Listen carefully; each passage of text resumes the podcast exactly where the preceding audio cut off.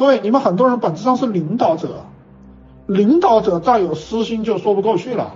领导者的私心重，一定会走偏，你会倒霉的。你的位置越高，你的权力就会越大。你的，你看，你看，我告诉你们，你们说我有什么权利？我告诉你们，你们都有权利，你们的权利只是大小不一样。你们有些人的直播间几千人，你们有很多粉丝，你们就有权利，而且你们可以搞斗争，你们在私底下搞煽动，搞相互攻击，这就是你们的权利，也是你们的兵器，理解吗？你们有些人有权利，但是乱用，你有私心，相互攻击，那就会出问题。所以说，当你的位置越高，你的粉丝越多，你的权力越大，你就要越正。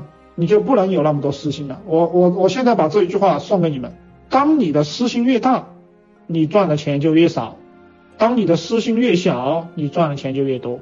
陈老师讲的这个有没有道理啊？想学更多吗？去评论区打六六六，我会送您一份如何做一个赚钱的情感号电子书，每天更新。